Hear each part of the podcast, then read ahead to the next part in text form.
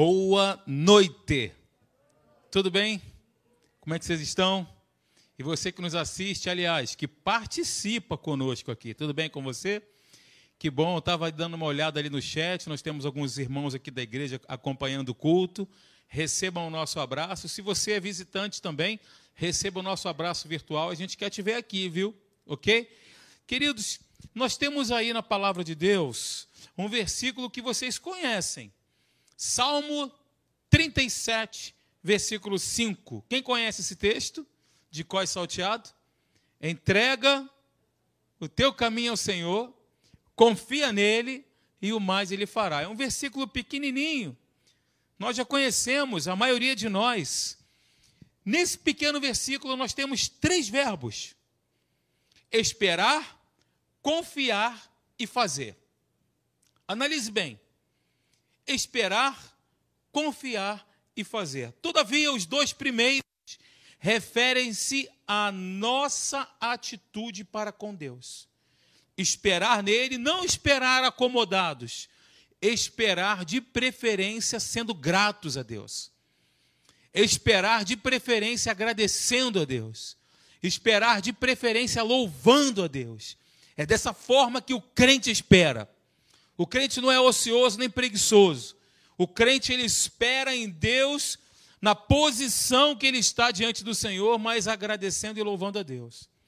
Confiar também é uma atitude que depende de nós intrinsecamente. Entregar, confiar. Isso fala de certeza, de fé, de um funda fundamento irremovível, queridos. Entrega o teu caminho ao Senhor confia nele e o mais, quem é que fará? Deus.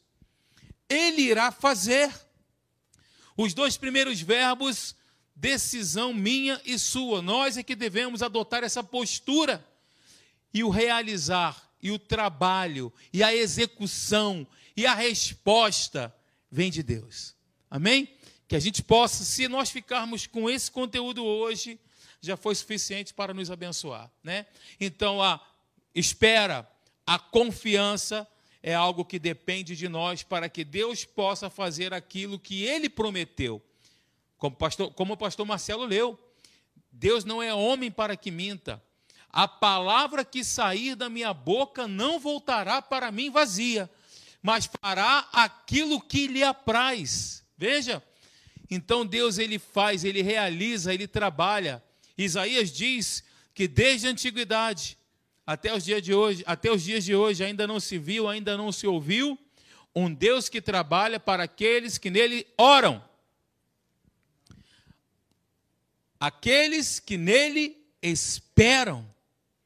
De novo, não é uma espera ociosa, ok?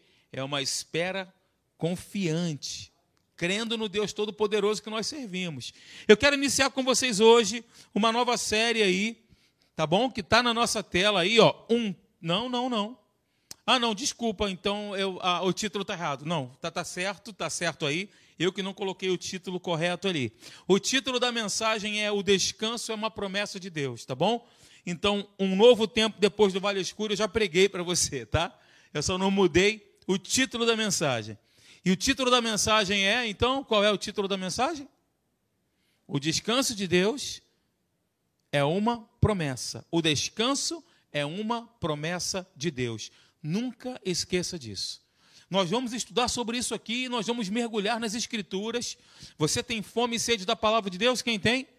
A Bíblia diz que aqueles que têm fome e sede serão descedentados, serão saciados, melhor dizendo, serão saciados e descedentados. Aqueles que têm fome e sede de Deus. É exatamente isso que Deus vai fazer conosco essa noite e aí eu quero que você, por favor, me acompanhe. Se você puder fazê-lo com a sua Bíblia aberta, vai ser muito bom. Se não puder, me acompanhe na tela que nós estaremos lendo os textos. E a referência bíblica para nossa reflexão hoje e nos demais encontros de quarta-feira que eu estarei ministrando é exatamente esse texto aí. Todo o capítulo, tá bom? Nós vamos aprender muito aqui. Deus vai falar com a gente, ok? Então, queridos, está aí, ó, Hebreus capítulo 4, versículo 1, que diz: Temamos, portanto, que sendo nos deixada a promessa de entrar no descanso de Deus, suceda parecer que algum de vós tenha falhado. Versículo 2.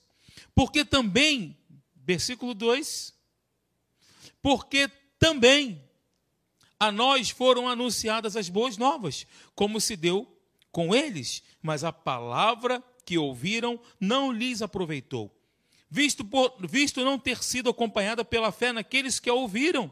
Versículo 3 aí, considera, tá? Versículo 3. Diz assim: Nós, porém, tá aí, ó. Nós, porém, que cremos, entramos no descanso, porque conforme Deus tem dito, assim jurei na minha ira, não entrarão no meu descanso. Queridos, lá no versículo 1, a primeira palavra desse texto está no imperativo e diz assim, ó, o primeiro imperativo aqui, porque essa é uma referência para a igreja. A primeira referência aqui, a palavra é temamos. Temamos a Deus. Deixa eu voltar aqui para o primeiro, para o primeiro versículo para ficar um pouco mais fácil, para você poder me acompanhar. Gente, eu errei para caramba nos slides, hein? Vamos lá. Primeira palavra, temamos. É o imperativo. E esse texto, assim como toda a Bíblia, ela tem um endereço, que é a igreja. Ok? Essa carta foi escrita para nós, para a igreja. E olha, vem comigo aqui. Pensa comigo, eu gosto de condicionais. Eu quero fazer com que, quero te estimular que você pense juntamente comigo. Se o povo de Israel não entrou na terra prometida por causa da incredulidade, não foi assim? Não é assim que está escrito? O povo de Israel não pôde entrar na terra prometida por causa da incredulidade. Ora, se eles não puderam entrar na terra prometida por causa da incredulidade, retroceder agora é desqualificar-se e falhar também em tomar posse do descanso prometido por Deus. Se é que você está me entendendo onde eu quero chegar. Falei para vocês que esse Toda essa carta, assim como toda a Bíblia, ela foi endereçada, ela é endereçada para nós. Palavra viva de Deus. O que aconteceu com o povo de Israel deve servir de lição para nós hoje, queridos. O que foi escrito nesse texto aqui tem o propósito de, de, nos advertir para nós não incorrermos no mesmo erro que o povo de Israel. Ok? Então, olha só que interessante, eu vou passar para você. Está aí, ó, a frase. Deus cumpre as suas palavras. Preste atenção no que eu vou dizer para você. Somente naqueles, Deus cumpre a sua palavra, sim ou não? Deus cumpre. Mas eu quero ressaltar para você que Ele cumpre as suas promessas somente naqueles que aceitam a sua palavra pela fé e confiam. Sejam como Josué e Caleb. E essa alma, né? A alma que descansa em Deus é a alma que confia nele. As pessoas que confiam em Deus são as pessoas que descansam em Deus. Então veja, Deus cumpre as suas promessas somente naqueles que aceitam a sua palavra, que a recebem pela fé e confiam. Sejam Josué e Caleb ou qualquer um de nós aqui. Ninguém, queridos, entre os israelitas, eu estou contextualizando para você pegar, tá? Poderia completar a jornada no deserto e entrar na terra prometida, exceto aqueles que demonstraram uma fé inabalável em Deus, que foi o caso de Josué e Caleb. Josué e Caleb tiveram uma fé inabalável em Deus e entraram no descanso de Deus, ao passo que todo o povo ficou pelo caminho. Não prosseguiram. E eu quero dizer para você, com muito temor no coração, com muito amor também pela sua vida e como teu pastor, ninguém entrará no descanso eterno de Deus, a menos que a sua fé seja colocada em Jesus, o Filho de Deus, e seja inabalável. Uma fé inabalável, não movida pelas circunstâncias, nem por sentimentos ou pelas situações que envolvem a nossa vida no que diz respeito ao que está aí fora. Ok? O descanso só pode ser apropriado por aqueles que perseveram na fé em Cristo.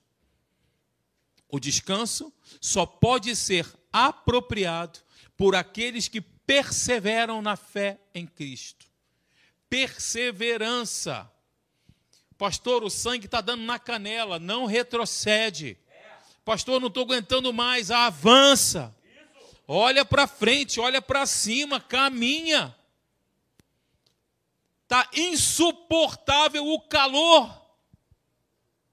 Deus nos livra no meio da fornalha ardente, queridos. Esse é o nosso Deus. O Deus que você ama, o Deus que você professa a sua fé, o Deus que você adora, o Deus que faz parte da sua vida. Sabe que o autor aqui ao livro aos Hebreus, ele, eu acredito pessoalmente que tenha sido o apóstolo Paulo, mas não tem ainda. Acredito, né? Enfim, eu acredito, mas não tem uma definição sobre qual foi ou quem escreveu a carta aos Hebreus. O escritor então, ele faz aqui uma comparação, ele faz um contraste entre os israelitas que morreram no deserto e não possuíram e não entraram no descanso de Deus por causa da sua incredulidade, e os crentes verdadeiros. E os crentes que perseveram. Sabe quem é o crente verdadeiro? É aquele que espera, confia e persevera. Esse é o crente de aço. É o crente de aço.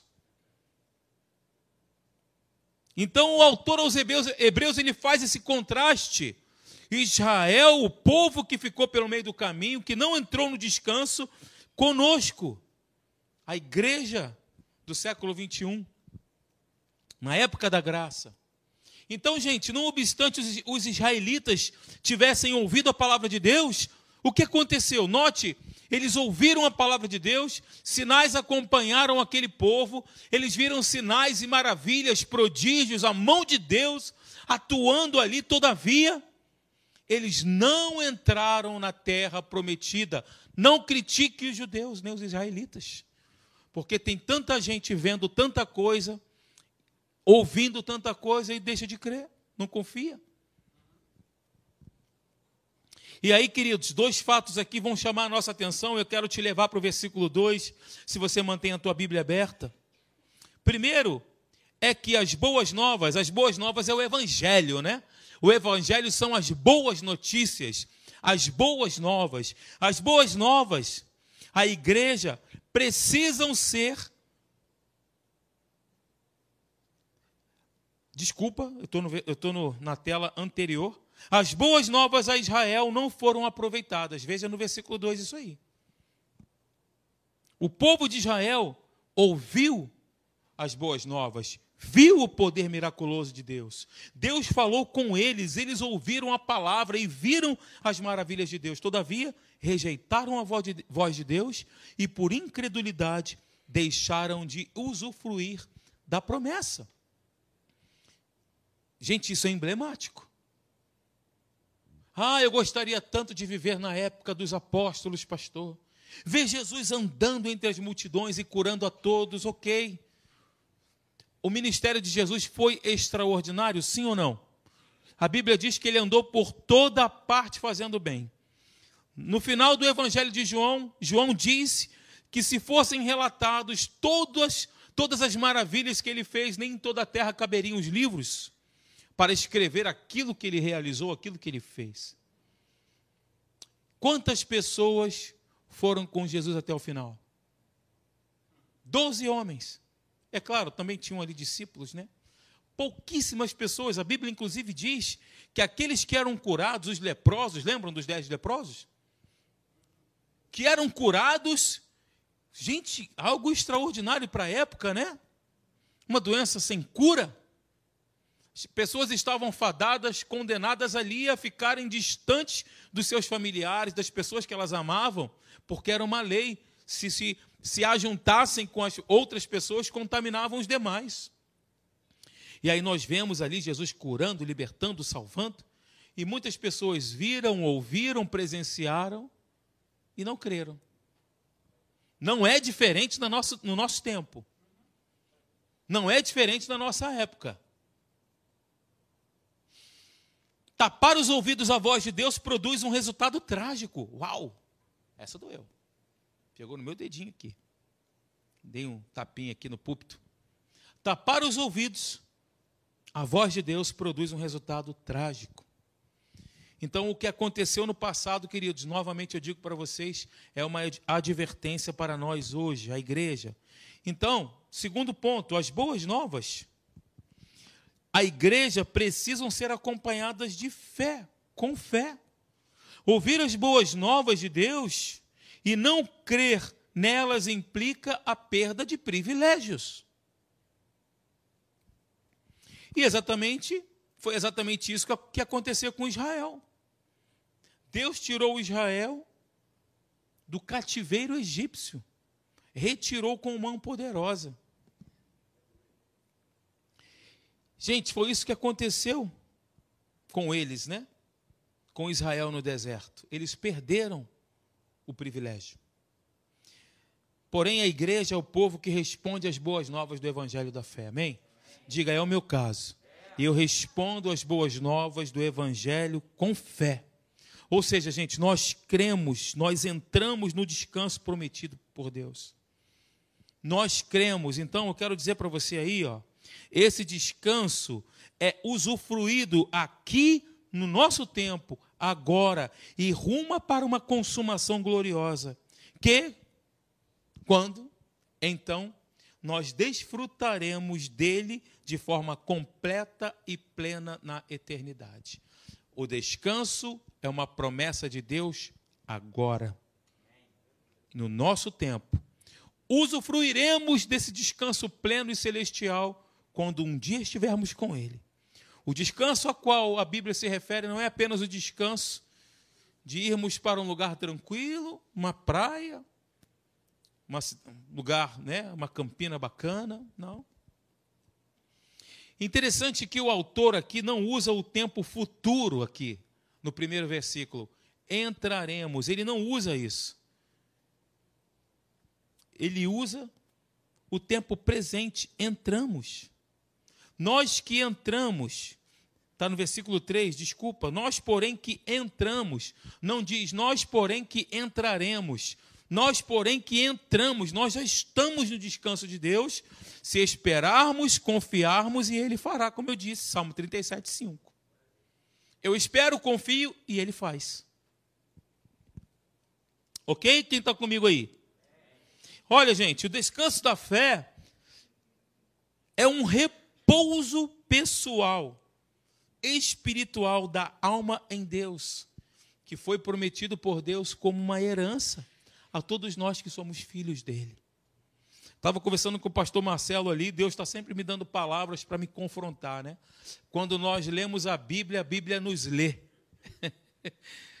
e esse texto, essa, esse texto aqui de Hebreus capítulo 4 está vindo de encontro à minha vida nesse momento. E eu falei, Senhor, como eu preciso, falei com ele, como eu preciso viver isso na minha vida, Deus. E aí o Espírito Santo me falou: você já está no descanso, você tem que aprender a descansar. Esperar, confiar que eu vou fazer, não é você que vai fazer. Não é o teu esforço, sou eu que vou fazer. Faz a tua parte. Como diz lá em Malaquias 3:10, né? Provai-me nisto. É dessa forma que eu enxergo esse texto. Deus se colocando à prova. Espera, confia e eu vou fazer. Mas, pastor, eu não estou sentindo descanso. Pelo contrário, a chapa está quente. Creia que você está no descanso de Deus. Nós entramos no descanso, nós não entraremos. Jesus é o descanso. Lembram o que ele disse? Vinde a mim, todos vós que estáis cansados e sobrecarregados, e eu vos darei descanso. Deus ele não pega metade do teu fardo e deixa você carregar, carrega a metade e deixa você carregar o resto.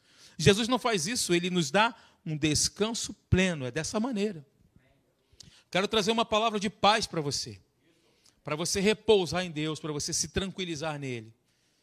Ele é a nossa segurança, queridos. Ele é a nossa garantia. Amém, gente? Olha, o descanso é a bênção final e maior concedida por Deus. Nós vamos ver isso do versículo 4 até o versículo 10. E o autor aos Hebreus, numa escala ascendente, ele fala de três tipos de descanso. Que eu estava conversando com o pastor Marcelo ainda há pouco. E os dois primeiros tipos de descanso que nós temos aqui, do versículo 4 até o versículo 10, são tipológicos. que palavra, hein? E apontam para o terceiro tipo de descanso. Eu vou fazer isso bem devagar, como diz o nosso pastorzão lá, vamos mastigar esse bifinho bem devagar para esse entendimento internalizar, sedimentar dentro do nosso coração. Então, qual é o primeiro tipo de descanso? Veja aí no versículo 4 e versículo 5. Diz assim: ó, Porque em certo lugar, assim disse no tocante ao sétimo dia, e descansou Deus no sétimo dia de todas as obras que fizera.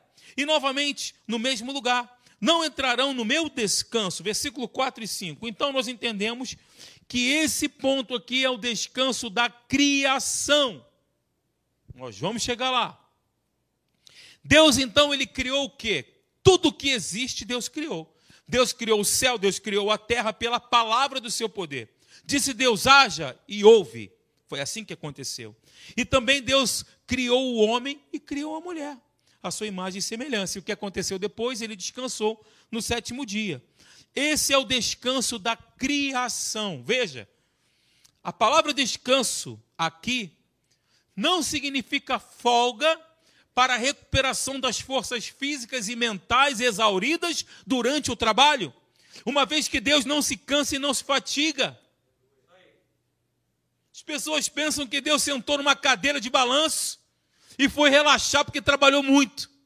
Foi tirar férias, pegar uma onda na praia.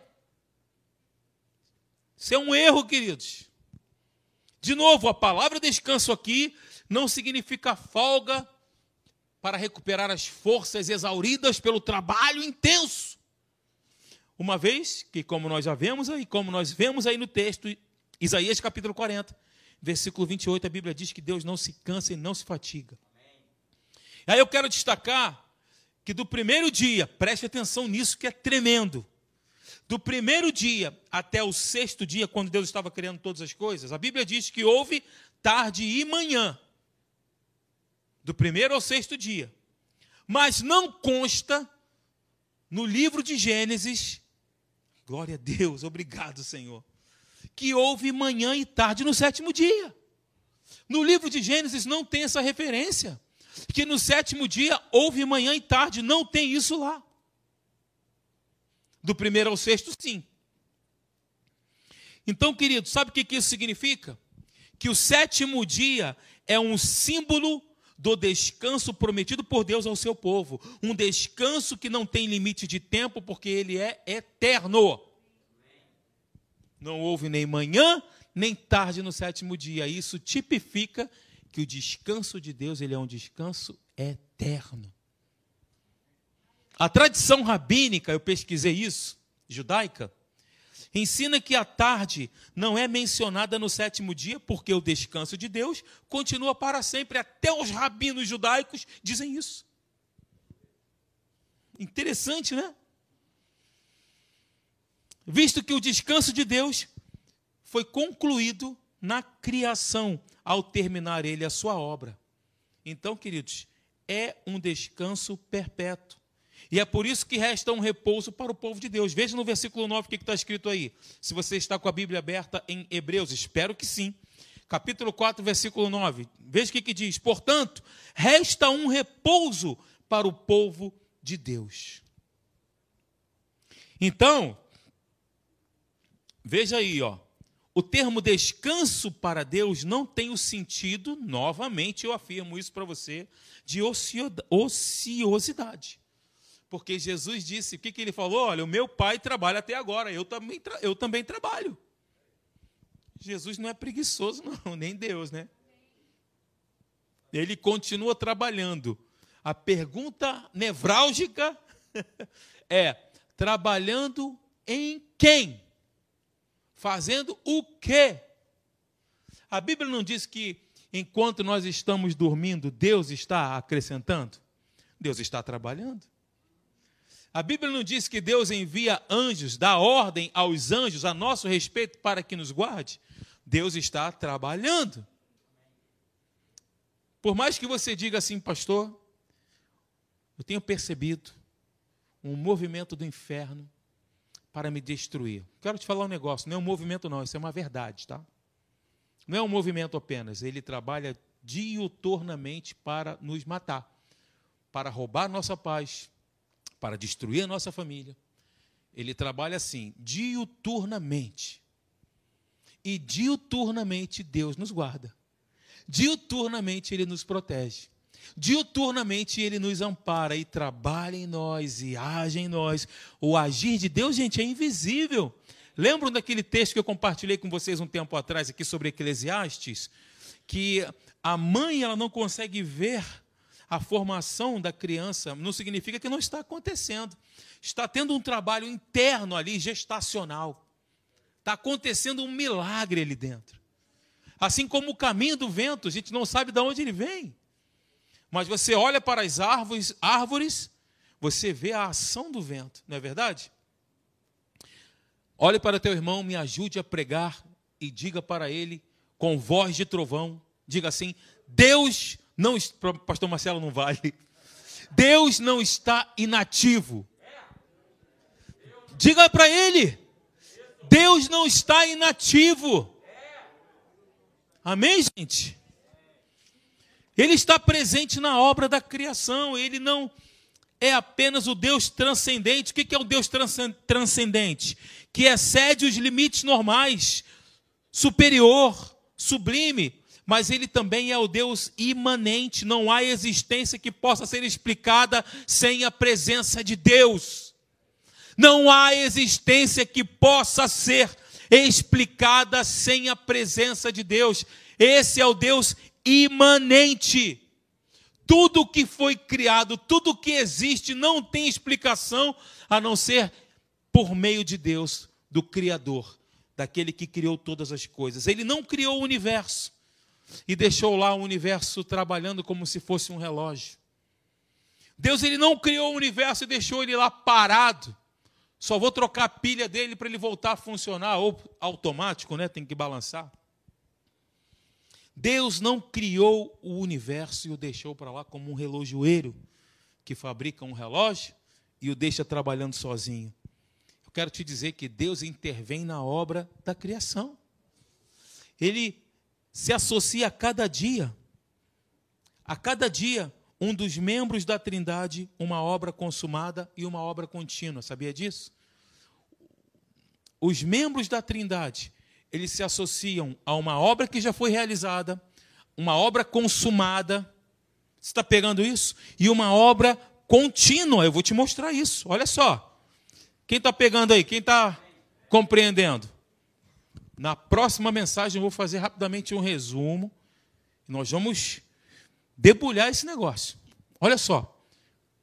Obra consumada e a obra contínua. Veja, Deus com relação ao nosso Pai, o nosso Deus, a obra consumada é a criação. E a obra contínua, contínua é a sua preservação e a providência para ela. Deus preserva todas as coisas. Pastor, mas o homem está criando a bomba atômica, a bomba H, a bomba Y, X, Z. Deus está criando todas essas bombas. Gente, olha, Deus, Deus não, o homem, né? O homem que está criando essas coisas aí, né? Lembram da Guerra Fria? Os estudiosos aí vão lembrar. Década de 80, né, Luiz? Guerra Fria? Guerra Fria, Estados Unidos, União Soviética, União das Repúblicas Socialistas Soviéticas. Aquele negócio. E aí, tem um míssil apontado, tem uma pessoa prestes a apertar o botão. E aí, se vier para lá, se cair ali, como é que vai ser? Mas eu quero te dizer que a terra e tudo que nela há pertence a Deus. Se ela ainda está preservada até hoje, é porque Deus ele mantém o governo e o poder de tudo isso. Mantém o universo trabalhando. Gente, não é fantástico? Os planetas não se chocam. As galáxias estão. Existem tantas coisas que fogem ao nosso vil entendimento, né? Eu fico pensando por que, que existem tantas galáxias. É só um pensamento. Por que, que existem tantos planetas? Qual o objetivo disso? Galáxias que a gente nem conhece, que ainda não foram descobertas. Tem um telescópio chamado Hubble, eu não sei se ainda está ativo, não sei se o Sandro sabe disso. se ele está ativo ainda, que consegue enxergar, né? Através do, das galáxias, consegue enxergar, num, tem uma visão mais aprofundada lá de planetas que eram até então desconhecidos. Então, a obra de Deus, com relação ao nosso Deus, a obra da criação foi uma obra consumada e a sua preservação, idem. Então, Deus, ele faz exatamente isso. E com relação a Jesus, com relação ao segundo, ao segundo membro da Trindade, membro da Trindade, a obra consumada do Filho, qual é? É a expiação e a contínua, a intercessão permanente pelos salvos. Não, é, não, foi, não, é, não foi assim que aconteceu com a gente? Ele nos salvou, nos libertou, nos transportou do império das trevas para o reino do Filho do seu amor. Fomos resgatados, comprados, lavados pelo sangue de Jesus, também do nosso vil procedimento. E qual é a obra contínua dele? Ele está à destra de Deus, intercedendo por nós. Glória a Deus! E a obra consumada do Espírito Santo é a purificação da alma. A obra consumada. A contínua é a sua presença constante, permanente, como consolador, revelador de Cristo, guia da verdade e da unção à igreja. A obra consumada do Espírito Santo é a purificação da alma. Nós estamos em um processo de aperfeiçoamento, de crescimento, processo de santificação. Na escola Atos, nós fala, na Atos nós falamos isso. Nós estamos nesse processo de crescimento constante, desenvolvimento da nossa salvação. Isso é um trabalho do Espírito, uma obra consumada, contínua, é que a presença dele é permanente, é constante, ele é nosso guia, nosso consolador, nos guia a verdade, nos revela Cristo. Amém, queridos? E aí, qual é o segundo descanso? Lembram do primeiro? Vamos lá, o primeiro isso, mas eu quero tentar voltar. Se Jesus. Ô papai, vou voltar mais não, vou para o segundo mesmo. Vamos para o segundo, aleluia. O segundo, então, versículo 6, veja aí, Provérbios 4, 6. Deixa eu ver aqui a hora, Jesus. A hora está enorme aqui, eu estou vendo no meu iPad. Está um, o outdoor aqui, gigante aqui. Então, versículo 6, está aí, ó, está vendo? Visto, portanto, que resta entrarem alguns nele, e que, por causa da desobediência, não entraram aqueles aos quais anteriormente foram anunciadas as boas novas. Está se referindo aqui ao descanso de Canaã, do povo de Israel. Você, quando lê todo esse capítulo, você vai entender o contexto. O descanso da terra prometida seria então o descanso das jornadas pesadas, de dia, de noite pelo deserto. Gente, não era fácil, não, queridos. Mesmo Deus estando ali com eles, foi necessário haver durante o dia uma coluna de. De quê? Durante o dia. Nuvem. E à noite? Fogo. Nós entendemos então que deserto não é mole, não. E Deus, cuidadoso com o seu povo, providenciou descanso para eles ali. Então, o descanso da terra prometida seria aqui o descanso das jornadas pesadas, de dia e de noite pelo deserto, bem como o descanso, o descanso do ataque dos seus inimigos. Nós vemos isso em Deuteronômio capítulo 12, versículo 10. Eu quero te convidar a ir comigo. Vai lá comigo, Deuteronômio, capítulo 12, versículo 10. Para ficar mais dinâmico, eu posso pedir para você ler para mim, se você achar? Quem sabe o Espírito Santo me toca aqui, eu aponto para alguém, né? Alexandre, meu filho, peça ao irmão X para ler esse texto para mim. Deu Deuteronômio capítulo 12, versículo 10. Diante de uma ameaça, aliás, de, um, de uma sugestão dessa, eu vejo que os irmãos estão compenetrados em suas Bíblias, né? Olhando atentamente o versículo. Amém, Davi? Glória a Deus. Vixe, traz a Bíblia para a igreja, hein? Deuteronômio capítulo 12, versículo 10. Veja o que, que diz o texto maravilhoso da palavra de Deus. Diz assim: Mas passareis o Jordão e habitareis na terra que vos fará herdar o Senhor, vosso Deus, e vos dará o quê?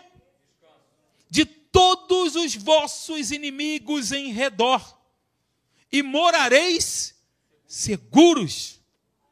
Então, esse descanso aqui da terra de Canaã era o descanso do trabalho árduo, pesado, da jornada do dia, da noite também, do livramento dos inimigos. Essa promessa ela foi cumprida, gente. Literalmente, quando Josué se dirigiu ao povo das tribos de Ruben e Gade. E eu quero que você vá comigo também. Josué capítulo 22, versículo 4. Agora Deus está falando comigo para a gente poder apontar alguém aí para ler. Senhor, eu vou obedecer a tua voz. Pastor Leandro, meu filho. Então vem cá, pastor Leandro. Lê aqui, por favor. Josué capítulo 22, versículo 4. Fica aqui do meu lado, meu pastor querido. Isso, Josué 22, 4. Aleluia. Com voz de trovão. Glória a Deus. Chegaram lá? Josué 22, 4. Posso ler? Está acompanhando aí? Tendo o Senhor vosso Deus dado repouso aos vossos irmãos, como lhe havia prometido, voltai-vos, pois, agora, e ide-vos para a vossa tenda, a terra dos vossos passa, é, possess, possessão, que Moisés, servo de, do Senhor, vosso, vos deu da além do Jordão. Amém. Obrigado, pastor. Muito obrigado. Então, gente, nós vemos aqui, através desse texto, que essa promessa foi cumprida literalmente quando Josué se dirigiu ao povo das tribos de Ruben e de Gade, e Gade. Então, gente, ó, para a gente finalizar aqui, eu vou parar exatamente nesse segundo ponto, depois nós vamos continuar. A entrada, preste atenção no que eu vou dizer para você agora. A entrada e a posse de Canaã eram um símbolo do céu. A entrada e a posse, eles tomaram posse daquilo é um símbolo do céu, onde cessarão todos os nossos sofrimentos e todas as nossas fadigas. Não é assim que será no céu? A Bíblia diz que não haverá choro, lágrima não haverá. Aleluia! Essa é a nossa esperança, gente. Nós cremos nisso. Josué, queridos, quero que você pense comigo, por mais que tenha sido um homem servidor de Moisés, porque a Bíblia diz que Josué, ele era servidor de Moisés. Josué deitava a água, né? Moisés estava lavando assim, esfregando as mãos, esfregando as mãos e Josué jogava água para ele limpar as mãos. Por mais que ele tenha sido um general militar, um conquistador, Josué ele foi incapaz de, de subjugar a terra inteira. Portanto, a promessa ela apontava para um descanso posterior a ser cumprido. Ele não conquistou toda a terra, todavia a gente entende que a promessa apontava para um descanso posterior que seria cumprido. E o estabelecimento de Israel em Canaã é considerado como um descanso prometido por Deus para o seu povo. Entramos em Canaã. Até cantamos isso. Caminhando eu vou para Canaã. Caminhando eu vou para Canaã. Caminhando eu vou para Canaã. Glória a Deus para Canaã. Não é assim? Se você não, não, essa parte não. Se você não vai, não me peça a mim, não é legal. Essa parte a gente não canta aqui na nossa igreja, tá bom, gente? É isso aí, nós vamos juntos. Então, o estabelecimento de Israel em Canaã é considerado como um descanso prometido por Deus ao seu povo. Amém? Eu vou ficar por aqui, nós ainda temos o terceiro ponto, que é esse, tem tantas outras coisas para falar sobre isso.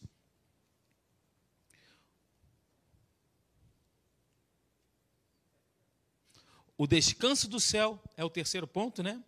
O descanso do céu, que está aí do versículo 7 até o versículo 10, o sétimo dia, o sétimo dia após a criação é um tipo de céu.